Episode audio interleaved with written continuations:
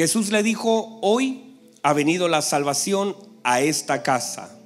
Hoy ha venido la salvación a esta casa, por cuanto Él también es hijo de Abraham, porque el Hijo del Hombre vino a buscar y a salvar lo que se había perdido. Muy bien, tomen asiento, por favor. Tomen asiento y pongan atención a la palabra del Señor. Hemos estado hablando acerca de la paternidad de Dios. Vamos en el mensaje número 63 de la paternidad de Dios y ha sido muy hermoso. Hemos hablado acerca, eh, el día domingo comenzamos a tocar algunos puntos acerca de que hay personas que caminan con el Señor sin tener el corazón del Señor. Hablamos un poquito en profundidad acerca de eso, de cómo a veces, como esta multitud caminaba con el Señor, pero no tenían el corazón del Señor. Y al Señor hacer algo que a ellos les incomodó, inmediatamente ellos comenzaron a murmurar, porque a veces las cosas que pasan a nuestro alrededor manifiestan lo que hay dentro de nuestro corazón. Es allí donde debemos tener también convicciones claras y nosotros no reaccionamos a las cosas malas de una mala forma, sino que aquellas cosas que vienen a tocar nuestro corazón vienen a manifestar lo que llevamos por dentro. Y de alguna forma eso es lo que pasó con esta multitud, que aunque seguían con el Señor, no les pareció algo que el Señor hizo y comenzaron a murmurar. Hablamos también durante estos días acerca de la importancia, y ahí quedamos estacionados, acerca de la importancia de las llaves. Diga conmigo llaves. Todo lo que el Señor hizo lo hizo con acceso, con puertas de entradas y puertas de salida. Todo en el mundo creado tiene puertas y de alguna forma cada puerta tiene llaves. Hay puertas, hay puertas que se abren con algunas llaves y la misma puerta se puede cerrar con algunas otras llaves. Hay cosas que Dios quiere hacer con nosotros, pero a veces usamos la llave incorrecta. Hacemos cosas que no debemos hacer y todo lo que el Señor nos ha prometido a veces por usar llaves incorrectas, a veces lo abortamos. Mire por favor, la Biblia dice que el pueblo de Israel tenía una promesa.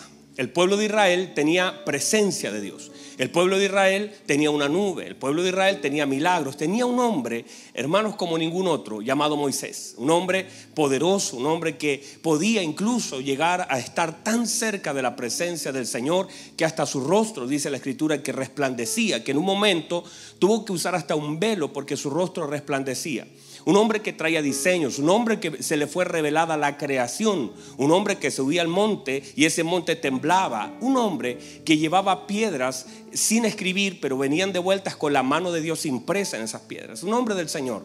Pero aún así teniendo todo eso, teniendo al Señor, teniendo la presencia, teniendo un liderazgo, un pastor como Moisés tan hermoso, un hombre como Josué tan valeroso y todo lo que usted puede saber del pueblo, aún así no pudieron entrar en la promesa porque usaron llaves equivocadas, aún así teniendo una promesa tan grande, no pudieron entrar. ¿Por qué? La Biblia lo dice, Primera de Corintios capítulo 10, habla de cinco cosas o cinco llaves que cierran. Y comenzamos a hablar hace días atrás acerca de esa llave, recuerdan, ¿verdad? Algunos de los que han estado recuerdan, hablamos de cinco llaves importantes. Número uno, la primera llave que hablamos fue los ídolos. Diga conmigo ídolos. El domingo por la tarde hablé un poquito en profundidad acerca de los ídolos y cómo a veces cualquier cosa, cualquier persona que ocupa un lugar más importante que Dios en mi corazón es un ídolo. Ya no estamos hablando de un, de un cosito de madera, de una cosa, no, no, no es eso, no es yeso, no es madera, son personas. A veces esos ídolos tienen formas. A veces los ídolos eh, son el trabajo, son incluso algunos familiares que ocupan un lugar más importante, que gobiernan nuestras emociones, nuestras conductas, nuestras decisiones. Personas o algunas cosas que se vuelven más importantes que nuestro mismo Dios para nosotros. Que si eso anda bien, nuestro estado de ánimo anda bien. Si eso está mal, nuestro estado de ánimo anda mal. Palabras que son tan importantes en nuestro corazón que restringen todo lo que Dios ha de hacer. Entonces a veces sin darnos cuenta, porque a veces, por eso, primera de Juan capítulo 5, versículo 21, 23, no me recuerdo bien, la escritura dice, termina el primer libro de Juan diciendo, hijitos guardaos de los ídolos. Hijitos guardado de los ídolos. No está diciendo que se guarden de los monitos de yeso, no es eso. Está diciendo de aquellas cosas que están ocupando el lugar más importante en tu corazón. A quien le entregues tus pensamientos, a quien le entregues tu tiempo, a quien le entregue tus recursos, recursos, no solo dinero, recursos, todo lo que tienes en favor de eso puede ser un ídolo en tu corazón. Entonces debemos aprender a examinar qué está gobernando mi corazón. A veces incluso, míreme, Ni siquiera son cosas malas. Los hijos no son cosas malas, la esposa no es una cosa mala, eh, la familia no, eh, la iglesia misma no es mala, pero a veces, miren, miren, mírenme por favor, a veces sin darnos cuenta hasta las cosas buenas están ocupando un lugar equivocado en nuestro corazón. A veces uno como pastor inclusive puede llegar a amar más la iglesia que al Señor de la iglesia. Y puede comenzar a darle más tiempo a la iglesia que al Señor de la iglesia. A veces hay cosas que son hermosas, pero se transforman en ídolos en nuestro corazón. Estructuras que de pronto nos costaron tanto levantar y cuando ya están allí ocupan un lugar equivocado en nuestro corazón y por eso debemos examinar nuestro corazón. Están acá todavía, ¿verdad? A veces hay cosas que usted me costó tanto, cinco años estudiando y le has dado todo tu tiempo al estudio. ¿Está mal eso? No, está bien, pero nunca puede ocupar nada el lugar que Dios debe tener en tu corazón. El primero, siempre. Prioridad, Dios, su servicio, su amor, todo hacia Él. ¿Me dice amén? Entonces, otra, otra llave que cerró a, los israelitas, la Biblia dice, fueron los pecados sexuales. Número tres, otra llave que cerró fue la murmuración que nos quedamos hace días atrás. Número cuatro, la tentar al Señor. Decirle, si me amara, si usted me amara, Señor, tentar al Señor con palabras. Y número cinco eh, fue la codicia. Entonces hablamos acerca de eso, de cuando nosotros incluso oramos. Hoy día escribí algo por ahí, que cuando nuestras oraciones delatan nuestro corazón, nuestras oraciones delatan lo que hay en nuestro corazón. Cuando nosotros pasamos más tiempo pidiendo que agradeciendo, hay que examinar nuestro corazón. Deberíamos ocupar mucho más tiempo en agradecer que en pedir. ¿Verdad? Hasta agradecer lo que no tenemos. De hecho, alguien escribió, porque el otro día hice el ejercicio, se los conté con mi hijo, y le dije, hijo, no vas a pedir nada. Y no, no pudo. Yo le dije, yo te voy a enseñar. Y yo le empecé a orar. Y cuando empecé a orar, me dijo, dos veces pediste papá. Y claro, es muy difícil mantener un tiempo de oración sin pedir. Es muy difícil. Haga la prueba. Y va a ver que no es fácil, pero es una constante, un constante ejercicio de darnos cuenta que a veces solamente nuestras oraciones tienen que ver con lo que nosotros necesitamos y a veces por no ver lo que Dios nos ha dado no podemos agradecerlo. Pero la gratitud es una llave que abre tantas puertas que el Señor tiene delante de nosotros, ¿verdad? ¿Verdad, hermanos? Entonces, hay, hay por ejemplo, la, la fe, la obediencia, el perdón, la adoración, son puertas, son llaves que abren puertas. El perdón, la Biblia dice que el hijo pródigo volvió a la casa del padre y la puerta que abrió esa casa fue el perdón. He pecado contra el cielo y contra ti. Ya no soy digno, el arrepentimiento. ¿Cómo esas son llaves que te acceden a lugares donde quizás no se puede acceder de otra forma? El orgullo es una llave que cierra, la humildad es una llave que abre. Y ahí lo vamos a dejar y nos retiramos lentamente. Entonces, vamos a seguir avanzando en esto. Mire por favor en esta oportunidad, esta noche, quiero hablar un par de cosas importantes. Número, uno, hablar acerca de la visita de un padre a la casa de un hijo. Esa es como la idea de donde quiero enfocar esta palabra. La Biblia dice que nuestro Señor Jesucristo dijo porque el Hijo del Hombre vino a salvar y a buscar. Es como una visita de parte del Señor a la casa de un hijo. Entonces yo, yo me imaginaba que de alguna forma cuando llega Jesús a la casa de Saqueo, está ah, en una casa de una persona compleja. La Biblia establece que él era rico, era pequeñito, usted conoce, era creativo, hemos hablado de un par de características, pero sí también entender que él estaba perdido y ni cuentas había dado. Él estaba muerto y ni cuentas había dado. Habían cosas con las que él tenía que lidiar. Y a veces es muy complicado porque una de las cosas importantes que en este pasaje aparece es el rechazo. Y la verdad es que es muy difícil lidiar con el rechazo, con, eh, con que la gente hable de ti, con la murmuración de la gente, la gente que ocupe su boca para criticarte. Y a veces uno puede leerlo y pasar de largo, pero no es fácil lidiar, el corazón se daña. Ahora, no sé si usted está acá o conoce eso. Cuando alguien habla mal de usted, ¿cómo reacciona su corazón? Usted puede sonreír, pero dentro le pasan cosas. A todos nos pasan cosas. A nadie le gusta que hablen de nosotros, ¿verdad? Uno puede soportar, pero no quiere decir que lo pueda superar. Lo puede soportar, puede estar, pero mire en este caso Saqueo se acostumbró a vivir con el rechazo de la gente. Al ser un hombre publicano, un rico y jefe, dice la escritura de los publicanos, el rechazo era constante sobre su vida. A veces si pienso en la vida de Saqueo y a veces le he tomado cariño a Saqueo. Le he pedido al Señor que en el cielo me deje al ladito de Él. Le he tomado cariño. Pienso yo que Saqueo tuvo que lidiar con el rechazo y no es fácil hacerlo. Siento que Él puede ser o no, no, no tenemos muchos antecedentes de Él, pero aprender a vivir con eso. Y a veces pensaba cuánta gente aprende y se acostumbra a vivir con cosas malas. Y ya se hace parte de sí las cosas malas. Personas que tienen que vivir con la violencia. Usted no se imagina cuántas veces hemos tenido que atender a personas que están tan acostumbradas a, vivir con violencia que ni cuenta se dan que están en medio de ella. Miran como, como normal, han normalizado las cosas malas.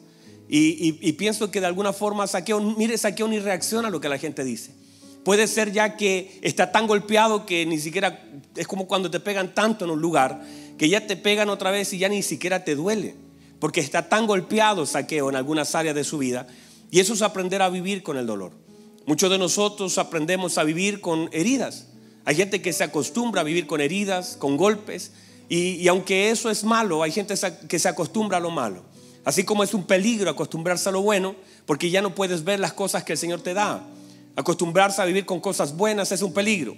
No es malo vivir con cosas buenas, el, problema es acostumbrarse a vivir con ellas y ya perdiste de vista el hecho de disfrutarlas, de agradecerlas. Así también es muy malo aprender y acostumbrarse a vivir con cosas malas porque ya no está el deseo de cambiarlas. Te acostumbraste a vivir con el dolor. Ya ves siempre lo mismo y se hace costumbre en ti el dolor, como la gente te ofende, vivir con cosas, con golpes, vivir con violencia, vivir con falta de amor y te sientes ya medio acostumbrado y mucha gente se acostumbra a vivir así y normaliza esas cosas en su vida y cuando las normaliza eh, queda poco espacio para pedirle a Dios. Por eso yo bendigo la vida de Ana. Bendigo la vida de Ana. Anita, hermanos, Anita. Anita, que la Biblia dice que subía cada año, pero no estaba ella. Ella, aunque soportaba los golpes, no, no ella decía, esto tiene que cambiar. Y dice que cada año iba donde el Cana le decía, el Cana yo quiero un hijo. El Cana le decía, bueno, yo no soy Dios para darte un hijo, yo te soy mejor que diez hijos, pero ella sabía que había algo más, no se acostumbró a lo malo. No estuvo allí para decir, bueno, no voy a pedir. Ella fue a pedir al lugar correcto.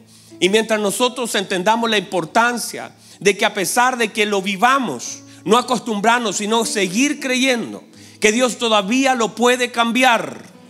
Aunque han pasado los años, Dios todavía, yo bendigo a esa mujer, 12 años, esa mujer de flujo, la Biblia dice, gastó todo, pero nunca perdió la fe. Aún así su fe estaba en la persona equivocada y depositó dinero en las manos equivocadas, pero ella nunca perdió la fe de ser sanada. Aunque estaba a punto de morir, quizás estaba ya desangrada, sin ánimo, desanimada, desangrada, pero anémica esa señora, pero nunca perdió la fe y aún así ella misma se daba ánimo si tan solo yo tocar el borde. Y la Biblia dice que decía para sí, si tan solo toco, ella se estaba, no tenía alguien que le hiciera barra, no tenía nadie que le dijera, usted puede, ella misma se hablaba así, decía, vamos, tócalo, vamos, si tan solo lo tocas, tócalo, si lo tocas será sano. Y ella misma se daba ánimo, bendigo a esa mujer que no se dio por vencida de poder hacerlo. Bendigo a aquella mujer sirofenicia que aunque recibió el no del Señor al principio, ella dijo, no me voy a ir de acá sin un milagro para mi hija.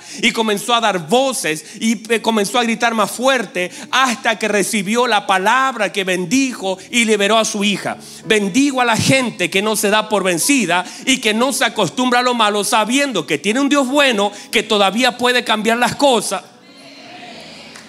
Y que tenemos la oportunidad de Dios delante de nosotros para que aquellas cosas que vivimos puedan ser cambiadas. A veces, y, a veces nosotros no, diga conmigo, resignación. Eso no es parte de lo que nosotros debemos. Nosotros debemos aceptar la voluntad de Dios, pero no resignarnos a las cosas que vivimos. Uno debe aceptar la voluntad de Dios porque es buena, agradable y perfecta, pero orar constantemente delante del Señor. El apóstol Pablo nos enseña, tres veces oré sobre un asunto, sobre su aguijón. El Señor le dijo, bástate de mi gracia. Pero hasta que recibió una respuesta, aún esa respuesta fue un no, él siguió orando creyendo que podía el Señor hacer algo con él. No se canse de orar. No se canse de pedirle al Señor. No importa lo que vea, que lo que ve usted no condicione lo que cree. Aunque vea que la cosa va mal, siga orando, siga doblando sus rodillas, siga creyendo, siga pidiéndole a Dios con toda humildad que Dios lo puede hacer. Entonces, Saqueo estaba medio acostumbrado a lo malo, siendo un hombre rico económicamente, pero pobre espiritualmente. La riqueza material jamás suplirá la necesidad espiritual. La riqueza material jamás suplirá una necesidad espiritual. Otra vez, la riqueza material jamás suplirá una necesidad espiritual. Son cosas completamente diferentes. No podemos mezclarlas.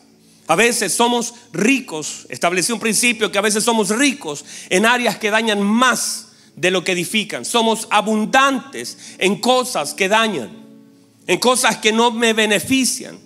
Somos abundantes y ricos en cosas que no son eternas. Lo que tengo, míreme, lo que tengo no puede impresionar a Dios. Lo que tengo puede impresionar a los hombres, pero no a Dios. No importa lo que usted tenga, no impresiona a Dios. A Dios no se le impresiona, a Dios se le complace. No estamos aquí para tratar de impresionar. Dios no se impresiona cuando prendemos las luces, ni cómo suena este micrófono. Ni, ni, importa, no importa lo que toque Alexi, Dios no se impresiona. A Dios no se le impresiona, a Dios se le complace. Este es mi hijo amado en el que tengo complacencia, a Dios se le complace. ¿Y cómo se le complace al Señor? A través de la obediencia, a través de la fe, a través de la adoración, a través de la dependencia, a través de la el amor y adoración. Se le complace al Señor. A través de un corazón genuino intentando hacer lo correcto delante de Él. Se le complace al Señor. Estamos tratando de impresionar, no importa lo que tengamos, nada impresiona a Dios. A Dios se le complace. Cuando usted le obedece, cuando usted es dependiente de Él, cuando usted le cree, cuando usted es un hombre de fe, cuando todo lo que hace lo hace para su gloria. Cuando todo lo que usted quiere hacer, dice, Señor, yo lo voy a hacer, pero lo voy a hacer para su gloria. No para impresionar a hombres, sino para darle gloria a usted. Amo lo que usted ama. Cuando usted es obediente, usted complace el corazón de Dios. Cuando usted adora a Dios, a pesar de lo que pueda vivir, lo adora. Eso complace el corazón de Dios. Los hombres se impresionan, a Dios se complace. Entonces, sigamos. A veces nosotros somos ricos, abundantes en cosas que no son eternas. Entonces debo examinar las áreas de mi abundancia. Porque a veces abundamos en cosas irrelevantes y escaseamos en cosas trascendentes. Somos abundantes en cosas que son completamente irrelevantes. Usted puede hablarme de su abundancia y esa abundancia puede hablar en realidad de su escasez. Usted puede exponerme todo lo que tiene, sus títulos. Hay gente que es abundante en títulos, pero tiene una falta de conocimiento de Dios. Puede mostrarme todos los amigos que tienes, pero no tienes comunión con aquel que más debes tener comunión. Puedes tener quizás riquezas, pero mucha pobreza espiritual. Hay cosas en las que abundamos, pero en realidad debemos examinar cuáles son las áreas de nuestra abundancia y cuáles son las áreas de nuestra escasez. La Biblia dice que este hombre era rico, tenía mucho dinero, pero no tenía ningún amigo, no tenía nadie que lo quisiera. Tenía escasez en cosas importantes para él. Hay un hombre que llevaba 38 años, era abundante en tiempo, en espera, en paciencia, pero dice, pero no tenía nadie. Eran escasos en relaciones.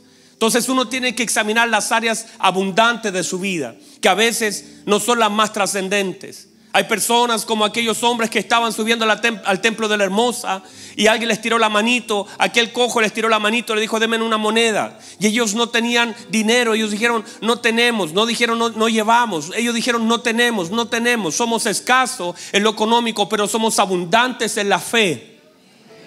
Y en el nombre de Jesucristo, levántese. Tenían riquezas en áreas importantes y trascendentes de la vida. Aquellos hombres llevaban, la Biblia dice, sus ofrendas y echaban de lo que les sobraban, eran abundantes en riquezas, pero en realidad no tenían un corazón correcto. Y una viuda que no abundaba en riqueza, tenía poquitito, tenía para comerse un pancito en el día, pero era abundante en generosidad. Uno tendrá que revisar, eh, por favor hermano, míreme, miren, yo no, yo no quiero seguir hablando, yo quiero que usted ponga atención a ciertas cosas, examine su vida y vea de verdad las abundancias de su vida y aquellas cosas que realmente son escasez en su vida.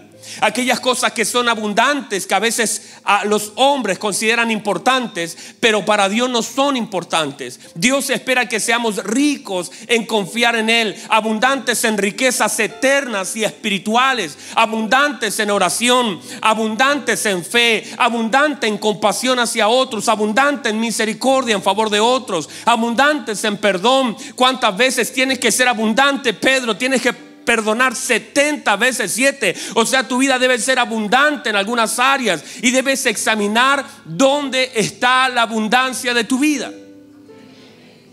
Porque a veces sin darnos cuenta abundamos en cosas irrelevantes y escaseamos en cosas trascendentes. ¿Están aquí todavía? Entonces nunca mezclemos algunas cosas, a veces buscando riquezas materiales nos volvemos pobres espiritualmente. Hay gente que está buscando, míreme por favor, gente que busca riquezas materiales y es pobre espiritualmente. Y hay personas que están buscando riquezas pensando en darle un mejor pasar a sus hijos, pero en realidad estás empobreciendo a tu familia buscando riquezas. Uf, eso salió fuerte, hermanos. Anótelo, por favor. Escríbalo en Facebook y me etiqueta abajo. A veces buscando riquezas empobreces a tu familia. Porque estás buscando riquezas materiales y dando todo tu tiempo, tus talentos, tus horas, tus fuerzas, tus años. Y claro, llegas con mejores zapatillas, llegas con mejores regalos. Pero en realidad lo trascendente en la vida de tus hijos no está. A tu hijo le da lo mismo si, si tiene una, una Adidas o una Adidas. Le da lo mismo a tu hijo si tiene una, una, ¿qué puede ser? Tú tienes de marca. Una Coca-Cola, una Inca-Cola, no sé, cualquier cosa. Una Roca-Cola, no sé, pero, pero a veces nosotros queriendo darle lo mejor, reciben lo peor. Los tratamos de enriquecer económicamente, que abunden y que nada les falte, pero le estamos restando las cosas más importantes y trascendentes de su vida.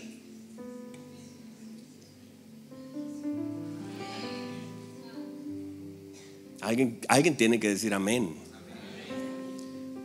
A veces decimos, mire a su hijo le daría lo mismo vivir en un cuarto de dos por dos y come tranquilo, come en paz y come con sus padres.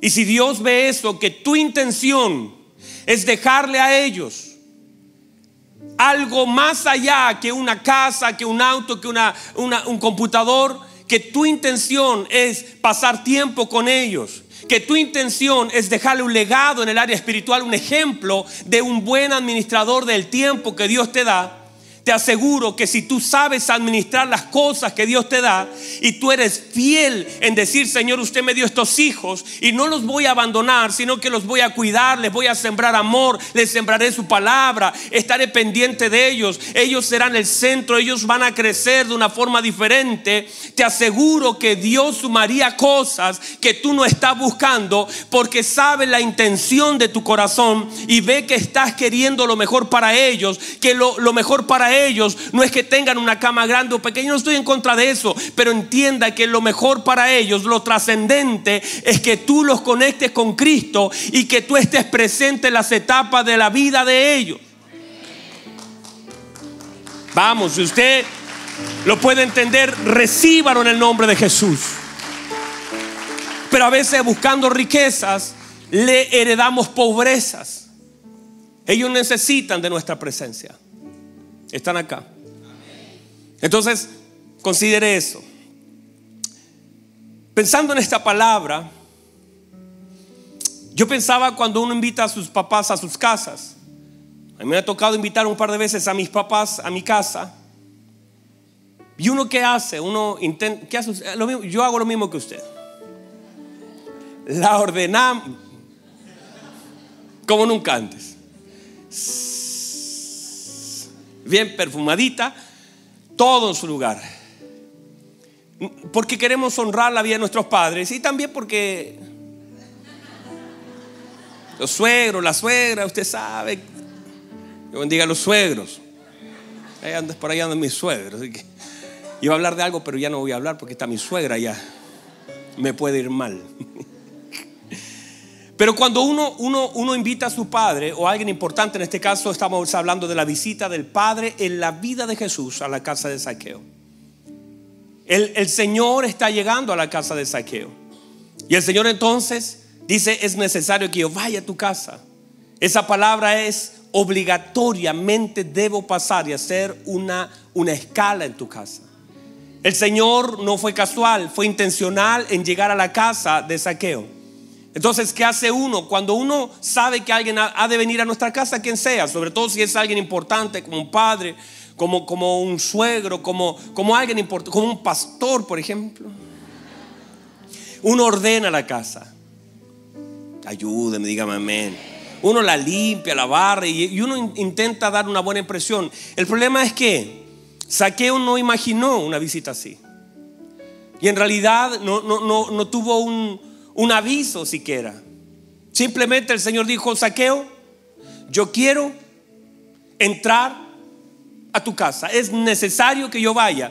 Y ahora en la mente de alguien, cuando alguien te dice, mire hermano, voy a su casa, usted comienza a ordenar todo rápidamente. Y todo el desorden usted lo justifica, rompe la ampolleta del baño. Y usted hace lo que puede. Pero entiende que Saqueo no tuvo ese tiempo. O sea, el Señor entró a una casa tal como estaba porque esa es la realidad. Pero mire por favor lo que pasa con Saqueo. La Biblia dice que Saqueo lo recibe gozoso. Yo pensaba en la palabra de aquel centurión y pensaba qué oportunidad tan grande perdió ese centurión. Que también el Señor dice la Biblia que iba a la casa, pero el centurión cometió un error. El centurión dijo, diga la palabra. Yo soy digno de un milagro, pero no soy digno de tu presencia, sin entender que ambas cosas van juntas. Él separó la palabra de Jesús. Y Jesús y la palabra es lo mismo. Si usted recibe la palabra, recibe a Cristo. Si recibe a Cristo, recibe la palabra. Es un círculo. Si usted recibe la palabra, recibe la palabra, recibe a Cristo. Porque Cristo es el verbo. Él dijo, mande la palabra, no venga usted, mande la palabra. Usted no puede entrar la palabra así. Yo soy, no soy digno de su presencia, pero sí soy digno de una sanidad. Mire los conceptos equivocados de ese hombre. Y perdió la oportunidad. Él dijo, yo no soy digno de que entres. No se trata, hermano, de ser o no ser digno. Es que no había nadie digno. Ni usted ni yo. Pero el Señor por misericordia, por gracia. La palabra entró, el Señor tendría que haber entrado. Se perdió una oportunidad ese centurión. A veces los conceptos, a veces nuestros prejuicios. La Biblia dice de saqueo, por eso me cae bien saqueo. Saqueo es bueno, la casa no está muy ordenada, pero hoy día no vino la nana. Pero pase, Señor gozoso la recibió. Qué hermoso, hermanos. Y cuando entra el Señor, míreme, cuando entra el Señor, entra a la casa por medio de la vida de saqueo. El Señor entra a la casa por medio de la vida de saqueo. O sea, míreme por favor. El Señor se transporta por medio de vidas. El Señor entra a la casa por medio de la vida de saqueo. El Señor entra a un lugar por medio de tu vida. Cuando uno puede entender esa profundidad, el Señor quería alcanzar una empresa y el Señor te envió a ti. El Señor quería alcanzar una familia y te alcanzó a ti. El Señor quería entrar a una casa, a una generación y entró contigo. El Señor quería entrar a una ciudad y entró a través de ti. Por eso cuando, míreme, cuando una puerta se le cierre, cuando a usted le digan, bueno, muchas gracias, usted diga, Señor, ya terminé mi tarea en este lugar, ahora la pregunta es, ¿dónde usted necesita entrar? Yo quiero entrar a una empresa, yo quiero entrar a una empresa gigante. Señor, ¿dónde necesita usted entrar? Porque donde usted necesita entrar, allí tendré que entrar yo. Y muchos de los lugares donde usted entra es simplemente que el Señor quería entrar. Entienda, por favor, el Señor entró a Egipto por medio de José. El Señor entró a Babilonia por medio de Daniel. Cuando el Señor quiere ir, tiene que tomar el corazón de alguien. Y por eso el Señor, entiéndase que usted está donde está, porque el Señor está interesado en ese lugar. El Señor le abrió una puerta porque Él está interesado en entrar por medio de usted. Y su familia es la que recibe la bendición porque usted recibió al Señor y el Señor entra con usted a ese lugar. Y usted está donde está por causa de que el Señor quería entrar a su casa por medio de usted. Yo no sé si alguien lo está entendiendo. Es el Señor que decide entrar y ocupa personas para poder ser transportado. Somos transportadores de la presencia del Señor a la vida de otros. Entonces el Señor ocupa la vida y el Señor le dice, saqueo, mire, es necesario que yo entre en su casita. Déjeme ir cerrando ya esta. Póngame música de cierre. Están acá todavía. El Señor lo que quiere hacer es entrar a la casa de saqueo. Cuando el Señor entra a la casa de saqueo, lo que hace el Señor no es una visita, es una transformación. El Señor no, va a visitar a saqueo. El Señor va a transformar la casa. El Señor no va a conocer la casa. Saqueo, es necesario que yo conozca tu casa. No, el Señor ya la conocía. No es una visita del Señor a la casa de saqueo. Es que el Señor ya conocía la casa y necesitaba transformar cosas en la vida de Saqueo porque él era hijo y el Señor visita la casa de sus hijos. Y en esa casa, que no es una sorpresa para él, el Señor sabía que era necesario porque él conoce la vida de Saqueo. Él dice, él es hijo y mire cómo lo tienen. El rechazo lo tiene, mire cómo lo tienen por el rechazo, cómo lo tienen por las riquezas, cómo de pronto desenfocó su vida a las riquezas y le era más importante seguir acumulando riquezas que tratar de sanar su corazón con la gente. Esta casa está perdida, esta casa está desordenada, esta casa está vacía, esta casa hay que, hay, lo único que puede transformarla, nadie puede nadie puede llegar a la casa de saqueo porque es un hombre rechazado y saqueo está lleno de prejuicios. Una persona que tiene mucho sabe que si alguien se acerca, se acerca con algún interés. Entonces saqueo no puede llegar cualquier persona a la casa de saqueo. Así que tiene que llegar aquel que no le importa lo que saqueo tiene, le importa lo que saqueo es. El Señor no está interesado en la plata de saqueo. El Señor está interesado en transformar la casa de un hijo que estaba desordenada y el Señor aparece a ese lugar para decir, saqueo, es necesario que yo vaya a tu casa porque tú eres hijo. Y los hijos tienen que recibir al Padre para que el Padre venga a poner las cosas en su lugar en orden. Hay cosas que están mal en tu corazón, saqueo. Del momento que el Señor llegó, saqueo ya cambió toda la visión de él. Dijo la mitad de mis bienes lo doy, ya, ya la plata no es un tema para mí. La plata el recurso ya no es un tema para mí. Ya no quiero seguir defraudando gente. Para mí ya no es un tema el recurso, porque ahora llegó la riqueza. Y cuando la riqueza llega, el recurso se vuelve irrelevante. Si la riqueza llega y usted entiende que nuestra riqueza es Dios, la mayor riqueza del hombre es Dios. La mayor riqueza del hombre es nuestro buen Dios. Y cuando tú entiendes que tienes la mayor riqueza del universo en tu vida, todo lo demás pierde sentido ya no está buscando los recursos cuando tiene la riqueza. Wow, yo no sé si alguien lo puede recibir.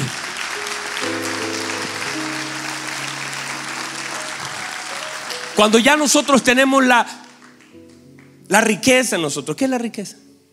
Cristo. La Biblia dice, mi Dios puede suplir todo lo que os falte, conforme a sus riquezas riquezas. Dice en Cristo. Porque las riquezas están en Cristo. Y cuando tú ya tienes las riquezas, tú no estás eh, detrás de los recursos. Porque ya tienes las riquezas. Y no compares riquezas con recursos.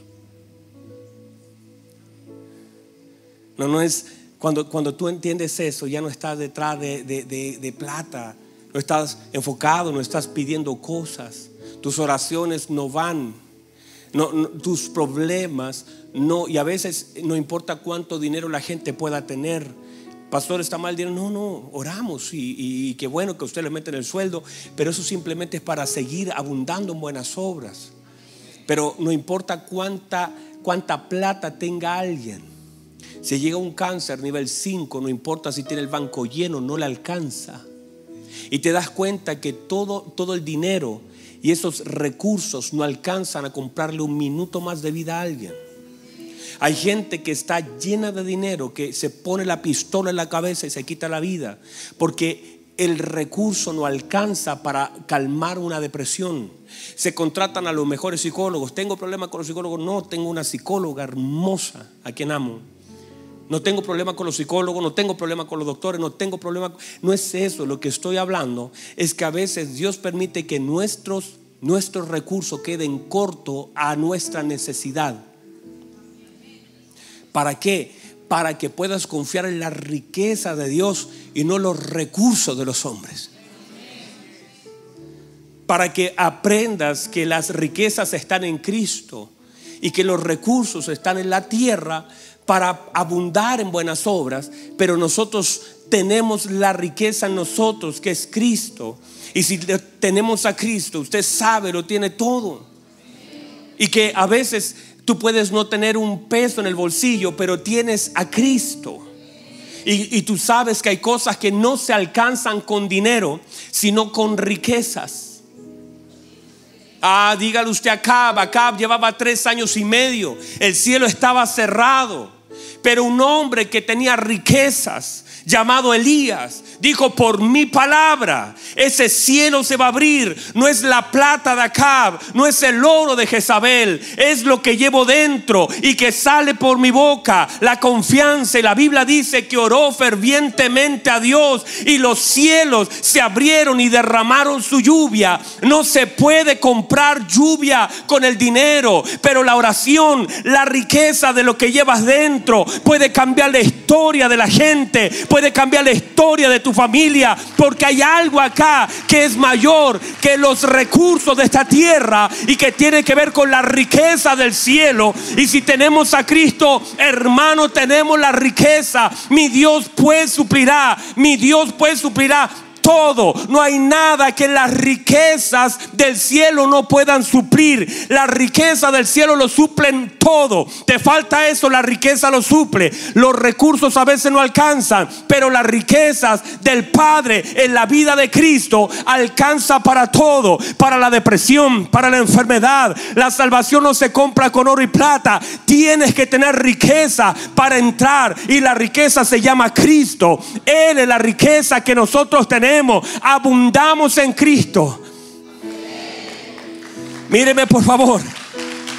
Póngase en pie, por favor. El tiempo se nos agotó, pero póngase en pie. Por eso el apóstol Pablo dice, yo oro delante del Padre de nuestro Señor Jesucristo, para que nos dé conforme. Para que nos dé conforme. Por favor, reciba esto. Porque el apóstol Pablo entendió, interpretó que las cosas no se solucionaban con dinero. La iglesia primitiva hizo una obra hermosa. Lo que hizo fue vender sus propiedades y poner los dineros a los pies de los apóstoles. Y eso no estuvo mal, eso estuvo bien, eso sirvió para, para, que, para muchas cosas. No está mal. Pero el apóstol Pablo dijo, las cosas no se solucionan con plata. Las cosas se solucionan con Cristo. Él, dijo, vamos a orar y voy a doblar mis rodillas para que Cristo sea revelado. porque lo que necesitamos como congregación, como iglesia y nuestra vida entera, no es el dinero. El Señor le dijo a través de muchos hombres de Dios, a un hombre como Simeón, dame, dame ese poder, le dijo, dame ese poder, perezca el dinero contigo, no es plata. Y a veces nosotros hemos prostituido algunas cosas que son tan importantes. Y hemos puesto nuestra confianza en monedas, en billetes, en papeles. Y lo más importante es que la iglesia esté llena y abunda en Cristo. El Señor le habla a la iglesia en Apocalipsis.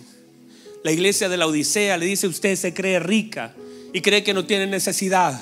Tiene todo, tiene buenas sillas, tiene buen sonido, tiene buenas luces. Eh, no está mal eso, pero lo que le dice el Señor es, en realidad, mírate porque eres pobre, eres miserable. Te falta Cristo.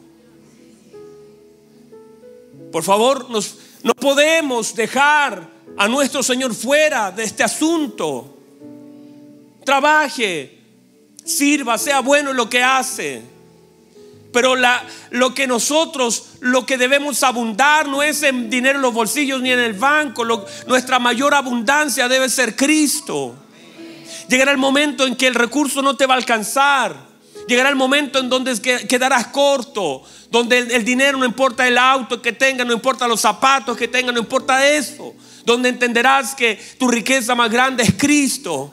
Y puedes estar ahora mismo pasando un momento complejo de tu vida. Y puedes decir, yo estoy mal porque no tengo dinero. No, estás bien si tienes a Cristo. Porque si lo tienes a Él y clamas a Él, Él te va a responder. Y Él te abrirá su buen tesoro. Y Él puede hacer manantiales en lugares desiertos. Y puede hacer llover maná en un desierto. Y puede mandar una roca al desierto. Y puede abrir la tierra si es necesario. Él puede hacer todo porque Él es poderoso para hacerlo todo. Tienes que aprender a confiar en tu Padre. Y el Padre está ordenando la casa. Apareció el Señor, apareció el Señor de esa casa. Y lo que era importante para Saqueo se volvió irrelevante. Porque se sabe que Cristo ha llegado a un lugar porque lo que era antes importante para mí pierde autoridad sobre mi vida. Llénate de Cristo. Iglesia, llenémonos de Cristo. Que nuestro más hermoso tesoro es nuestro Señor. Y las riquezas de Cristo, los dones, los regalos del cielo. Eso están a disposición, no tienen precio, no se pueden comprar. Nadie puede comprar eso no están a la venta. Clama a mí y yo te responderé. Te mostraré cosas grandes, ocultas, que tú no conoces. Pelearán contra ti. ¿Cuánto necesitas? Un ejército no, necesitas la presencia del Señor. Para salir de algunos lugares necesitas presencia, el poder del Señor, el poder de su fuerza. Cierra sus ojos, por favor, un minuto. Ahí donde está, dígale, Señor, usted es mi riqueza. Leamos, Señor, dígale ahí donde está, levante su voz para expresar su amor, que Mical no lo intimide. Siempre Mical estará mirando desde una ventana. Dígale al Señor, Señor, te amo. Gracias porque estás conmigo. Hay cosas que me faltan en lo material, pero lo tengo a usted, Señor. Y usted puede sacar de cualquier lado si es necesario. Nuestros ojos no están puestos en las cosas perecederas, están puestos en lo eterno, en hacer su voluntad, en predicar su palabra, en hacer su voluntad, mi Señor, en entender que lo más importante sigue siendo usted, que nunca nos desenfoquemos, que el Padre ha venido a la casa de su Hijo a ordenarla. Todo estaba desordenado en la vida de Él, también en nosotros. Y Él está comenzando a mover muebles. Hay cosas que va a sacar de nuestro corazón. Cuando el Señor llega hay cosas en nuestra vida que fueron importantes pero se vuelven irrelevantes. Llega a la vida de Pedro y Pedro dice, Señor, ya no quiero estos peces. Y la Biblia dice, dejándolo todo, lo siguió. Ya, su corazón no estaba en los peces, estaba en Cristo. Y que nuestra vida también abunde en Cristo. Vamos, levante sus manos, levante sus manos, dígale, Señor, gracias por enfocarme por, por medio de su palabra. Gracias por empezar a ordenar esta casa que está desordenada, que a veces le he dado tanto tiempo a lo material y tan poco tiempo a lo espiritual. Le doy ocho horas a lo material, le doy nada a lo espiritual. No me conecto con su palabra. Mis pensamientos están cómo resuelve este problema ahí en la empresa. ¿Cómo hago con ese problema? Y gasta todo tu tiempo y tu mente en resolver problemas para una empresa pero tan poco tiempo en cómo hago su voluntad. ¿Qué quiere usted de mí? Deme dirección, Señor. ¿Qué quiere usted que yo haga? ¿Para qué me trajo? ¿A quién tengo que alcanzar? ¿Cuál es la razón de haber llegado a este lugar? ¿A quién quiere alcanzar por medio de mí? El Señor entró a esa empresa por medio de ti, entró a esa familia por medio de ti, entró a esa generación por medio de ti. Tú eres parte importante de este plan eterno de Dios. No eres desechable, eres una persona importante que Dios pagó un precio de sangre por tu vida. Eres importante. Levanta tus manos, adora al Señor. Dígale, Señor, gracias. Su palabra, Señor, hoy me ha dado luz para entender tantas cosas, Señor. Levante sus manos, adore. Todo lo que soy, Señor, todo cuanto tengo es tuyo, yo quiero menguar. Para que crezcas tú. Quebranta mi corazón, quebranta mi vida, entrego mi voluntad a ti todo lo que soy, Señor, todo cuanto tengo es tuyo.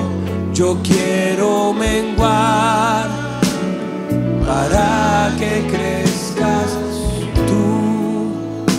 Cierra sus ojitos, por favor. Puede recibir la palabra del Señor. Señor ha venido a darnos luz a través de su palabra.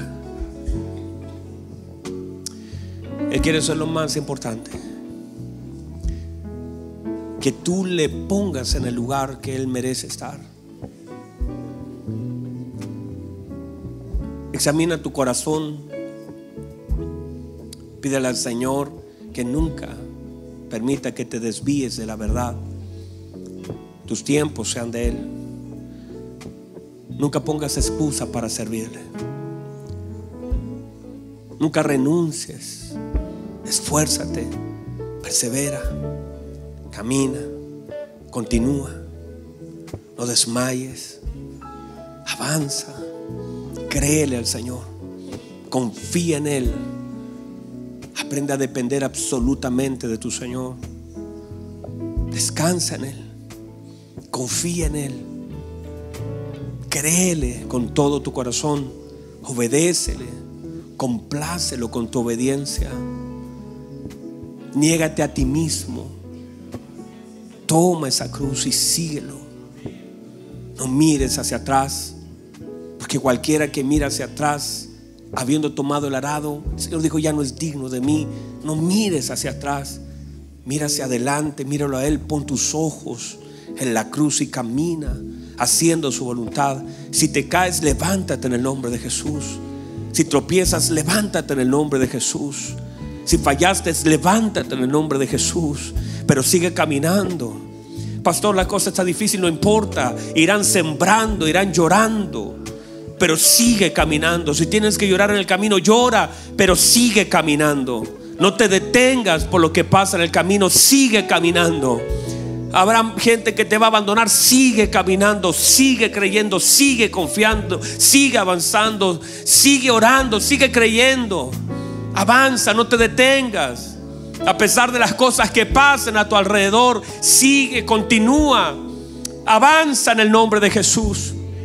Si has fallado, pídele perdón a Dios y no vuelvas a lo mismo. Levántate y sigue caminando, sigue sembrando. Seca las lágrimas y avanza.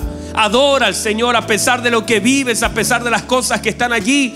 Glorifica al Señor en todo tiempo. Oh, adoraré, alabaré, exaltaré al Señor en todo tiempo. Su alabanza estará de continuo en mi boca. Adórale al Señor en todo tiempo. Adórale por la mañana. Levántale salmos a mediodía. En la noche que tus pensamientos se llenen de Dios. Levante sus manos delante del Señor Padre. Bendecimos, Señor, esta congregación. Señor, lo que usted bendice nadie lo puede maldecir. Padre, levantamos nuestras manos en señal de rendición. Como hijos necesitados, Señor, usted está queriendo ordenar tantas cosas en nuestra vida. El orden requiere luz y la luz es su palabra, Señor. Hay tantas cosas que saldrán los próximos días de nosotros para que esta casa se ordene Padre, gracias por lo que está haciendo en medio de nosotros. Bendecimos la vida de nuestros hermanos. Bendecimos sus familias. Bendecimos la vida de Max Deli, Señor, su familia que está pasando un tiempo difícil de luto. Pero oramos, Señor, por ella. Oramos por aquella familia, aquella congregación allá en Venezuela, Señor, que está pasando un tiempo de luto. Y oramos en el nombre de Jesús. Padre, creyendo en su consuelo, su amor sobre esa familia. Bendecimos a aquellos que están en este momento, quizás con lágrimas en los ojos, sin saber qué hacer, está pasando un tiempo difícil. Oramos en favor, vamos, levante su clamor, levante sus manos. Oramos en favor de aquellos que ahora mismo no están, Señor, con una sonrisa, es un tiempo de lágrimas, pero oramos en favor de nuestros hermanos en diferentes lugares que están clamando, nos unimos en favor de ellos. Padre, con una mano de misericordia, una mirada de bondad, Señor. Padre, responde el clamor de tus hijos que están en afrenta, que están en dolor, que están en persecución, que están en quebranto. Y Padre, aquí nosotros, desde este lugar, este, este salón que usted, Señor, nos ha permitido estar, oramos y le adoramos y le amamos y deseamos más de usted sobre nosotros. Que su presencia, Señor, toque nuestras vidas transforme nuestro corazón. Usted no visita casas, usted transforma casas. Padre, usted no viene a visitar algo, usted viene a transformarlo todo. Cuando usted entra, Señor, todo es transformado. Sabemos que usted no está visitando, usted está transformando, está edificando su iglesia. Y por eso, Señor, hoy Señor, queremos disponernos a que su palabra siga formando nuestra vida, siga sacando las asperezas de nosotros, formando nuestro matrimonio, formando nuestras familias, dándonos luz por medio de su palabra. Gracias Señor por esta hermosa congregación que nos reunimos a recibir su palabra y también a complacer su corazón por medio de la obediencia. Señor, congregarnos es parte de lo que usted desea y complacemos su corazón haciéndolo, Señor. Padre, no le sorprendemos, pero podemos complacer su corazón si permanecemos en la vida de Cristo. Gracias Señor, queremos darle gloria y honra a usted porque usted se la merece. A usted gloria, a usted honra en el nombre de nuestro Señor Jesucristo y que alguien exalte, que alguien levante alabanzas, que alguien con alegría, con gozo. Uh, vamos. Que alguien con alegría, con gozo levante el nombre de su Señor en alto. Que los cielos escuchen, que la tierra escuche, que aún el infierno escuche, que en esta casa amamos y adoramos a nuestro buen Padre, a nuestro Señor Jesucristo y al amado Espíritu Santo. Vamos, una vez más ese aplauso a nuestro buen Padre, al Hijo y al Espíritu Santo. Uh.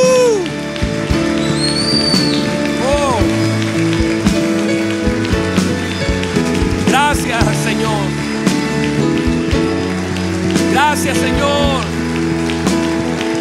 Aleluya. Gracias. Aleluya. ¿Cuántos pueden recibir la palabra del Señor?